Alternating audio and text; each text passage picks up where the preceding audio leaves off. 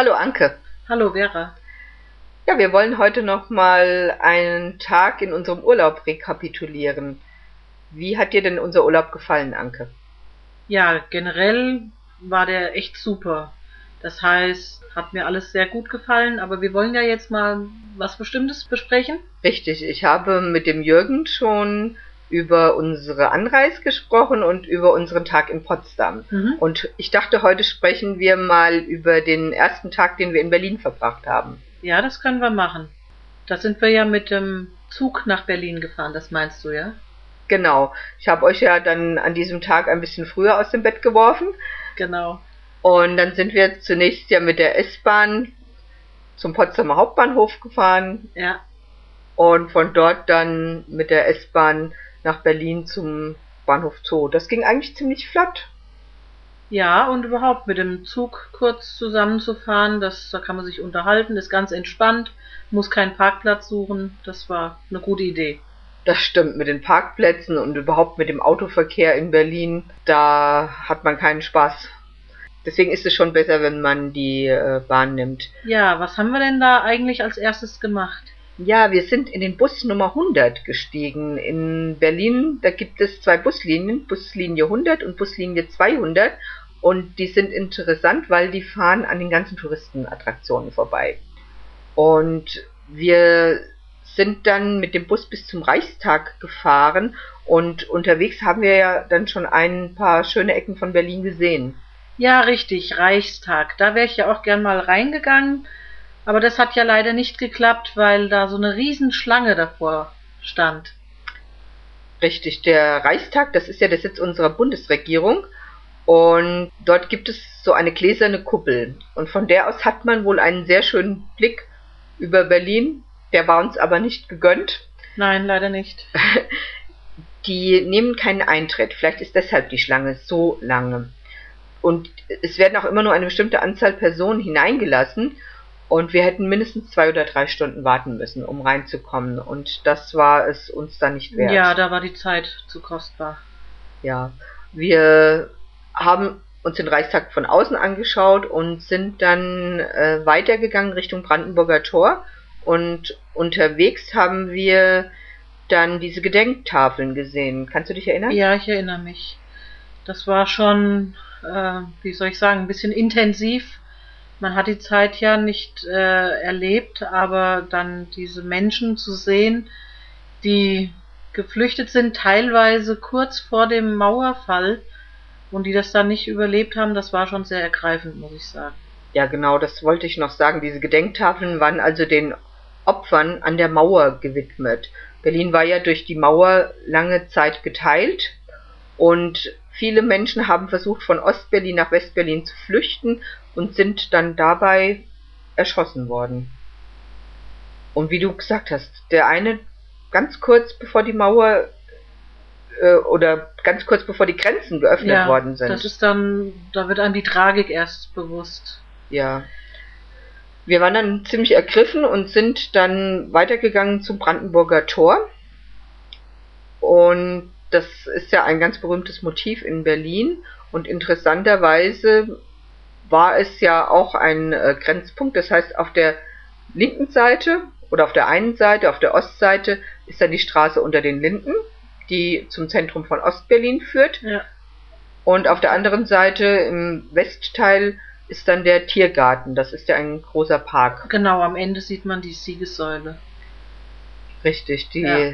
Siegessäule, die steht mitten im Tiergarten und Mhm. blickt über den ganzen Bereich dann hinweg.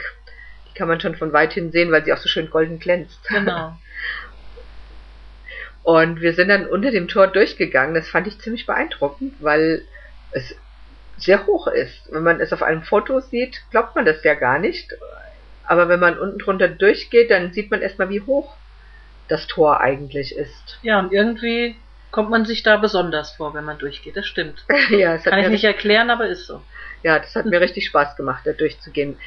Dann äh, sind wir, nachdem wir ein paar Fotos gemacht haben, weitergelaufen und sind dann zum Holocaust-Denkmal gekommen. Ja. Du kanntest das, glaube ich, schon vorher. Hast du das gesehen? Für mich war das neu. Ich habe das im Fernsehen gesehen und ich muss ganz ehrlich sagen, ich habe dieses Denkmal, als ich es im Fernsehen gesehen habe, nicht verstanden, was es ausdrücken soll und ich fand es auch langweilig und merkwürdig.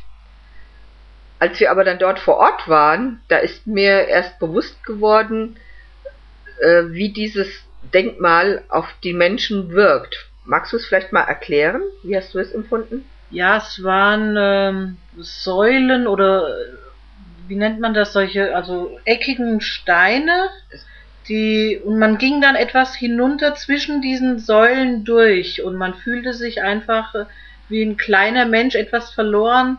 Die waren also angeordnet ähm, längs und quer und ja, ich kann es eigentlich gar nicht so gut erklären. Es waren rechteckige Pfeile und angeordnet wie ein Schachbrett eigentlich fast und man konnte zwar dann zwischen diesen Pfeilern hindurchgehen und es ging dann auch noch in Wellen nach unten. Man stand dann ganz klein und verloren zwischen diesen Pfeilern. Mhm, ja. Und man fühlte sich total verloren und das ist das, was dieses Denkmal auch bewirken will. Man soll sich so verloren fühlen, wie sich der einzelne Mensch dann auch im Konzentrationslager vermutlich gefühlt hat. Hilflos und verwirrt und man begreift gar nicht so richtig, was um einen herum geschieht. Ja, und das kann man sich auf Bildern anschauen, aber das hat nicht so eine Aussagekraft, wie wenn man da vielleicht dann hindurchgeht und dann eben diese Gefühle dabei hat. Also, ich fand es wirklich beeindruckend und vorher von den Bildern her fand ich es ja. wirklich nicht interessant. Mhm.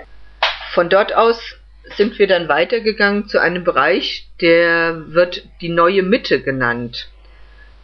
Dort war bis vor kurzem Niemandsland.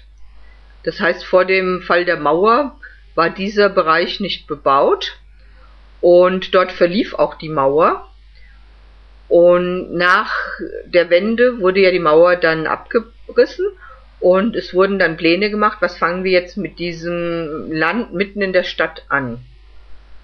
Und es wurden dann dort äh, viele Geschäftsgebäude errichtet und sehr moder moderne Architektur findet man dort. Ach, du meinst auch unter anderem das Sony Center. Richtig, das steht quasi für diesen Bereich, das Sony Center. Ja. Und es ist wirklich eine interessante Konstruktion, gerade das Sony Center mit diesem ähm, Dach, was mit einer Art Metallkonstruktion und in der Optik eines Zeltes gestaltet ist. Ja, das ist mir auch aufgefallen, fand ich architektonisch auch sehr interessant. Kann man empfehlen, sich anzusehen. Und unter diesem Dach befindet sich dann so eine Art Außenbereich mit ganz vielen Cafés und einem schönen Brunnen. Was haben wir denn da noch gemacht? Wir sind von dort aus dann weitergelaufen äh, Richtung des Lego Explore Centers und dort stand doch diese riesen Giraffe. Ja, okay, die war natürlich auch beeindruckend. Das heißt, das bleibt einem auch im Gedächtnis. Eine riesengroße Giraffe aus Lego gebaut, die vor dem Eingang stand. Wir wollten aber an diesem Tag nicht in das Lego Center reingehen, weil wir kannten schon ein anderes Lego Center und wir wollten ja noch ein bisschen mehr von Berlin sehen und es war dann inzwischen auch äh, Mittagszeit und dann sind wir erstmal in eine Passage reingegangen und haben dort dann ein wenig gegessen. Danach sind wir dann wieder ins Zentrum von Westberlin gefahren und in diesem Zentrum findet man dann auch am Kudamm die Kaiser Wilhelm Gedächtniskirche. Das müsste doch die gewesen sein, wo nur noch dieser Eingangsbereich äh, erhalten war und der größte Teil eigentlich dem, ja auch dem ähm, Krieg zum Opfer gefallen ist, oder wie war das? Richtig, die ist im Bombenhagel zerstört worden ja. im Zweiten Weltkrieg und im Volksmund wird die Kirche auch oft der hohle Zahn genannt, weil wirklich vom Turm nur noch Reste übrig waren und jetzt ist sie auch ein Denkmal und ist zur Gedächtnisstätte ausgebaut und innen drin kann man dann sehen, wie die Kirche einmal war. Fand ich auch sehr beeindruckend. Und wenn man dann dort die Fotos sieht, wie groß die Kirche einmal war und was dort alles stattgefunden hat, dann äh, ist man froh, dass zumindest dieser kleine Rest erhalten ja, wurde. Richtig. Von dort aus sind wir dann über den Kudamm weitergegangen zum KDW, das Kaufhaus des Westens. Ist ja allgemein auch ganz gut bekannt. Ja, es ist das größte Kaufhaus auf dem europäischen Kontinent. Ja. Dort sind wir dann die ganzen Rolltreppen bis nach oben gefahren. Ja, also wirklich äh, beeindruckend, was es da alles zu kaufen gab. Ich glaube eigentlich alles. Und die Gerüche und, und auch äh, was man gesehen hat, das war schon äh, Wahnsinn. Äh, man konnte sich gar nicht so richtig entscheiden, wo man lang geht, was man sich ansieht, was man kaufen kann. Ich kann mich gar nicht mehr erinnern, habe ich was gekauft? Das weiß ich wirklich nicht. Ich weiß nur, dass es dort offensichtlich alles zu kaufen gibt, was man sich nur vorstellen kann. Allerdings auch zu entsprechenden Preisen, muss man sagen. Es ist also nicht so ganz billig. Ja, was mir noch im Gedächtnis ist, äh, alles an Lebensmitteln. Es roch nach Kaffee, ein bisschen weiter Schokolade, Gewürze. Dann, genau, Brot, alles, alles, was man sich vorstellen kann. Und es sah alles super lecker aus. Genau. Wir sind dann bis hoch ins Café und haben von dort noch ein bisschen über die Stadt Ja, das war auch gut, genau. Einfach von oben nochmal runter gesehen. Ja, dann haben wir uns ein bisschen beeilt, weil wir wollten noch in den Berliner Zoo.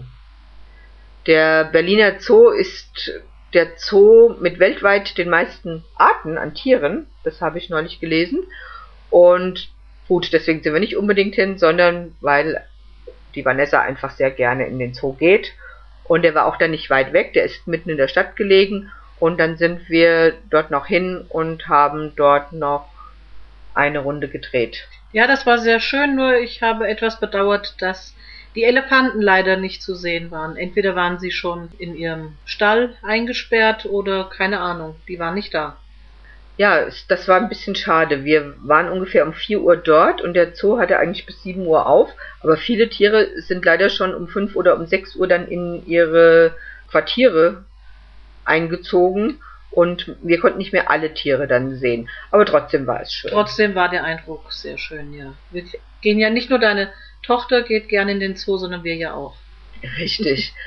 es war dann auch ähm, spät. Wir sind dann zurück zur S-Bahn und sind dann nach Potsdam zurückgefahren und hatten einen wirklich erlebnisreichen Tag. Man kann das ja gar nicht alles hier erzählen, was wir an dem Tag so erlebt haben. Es war wirklich sehr schön.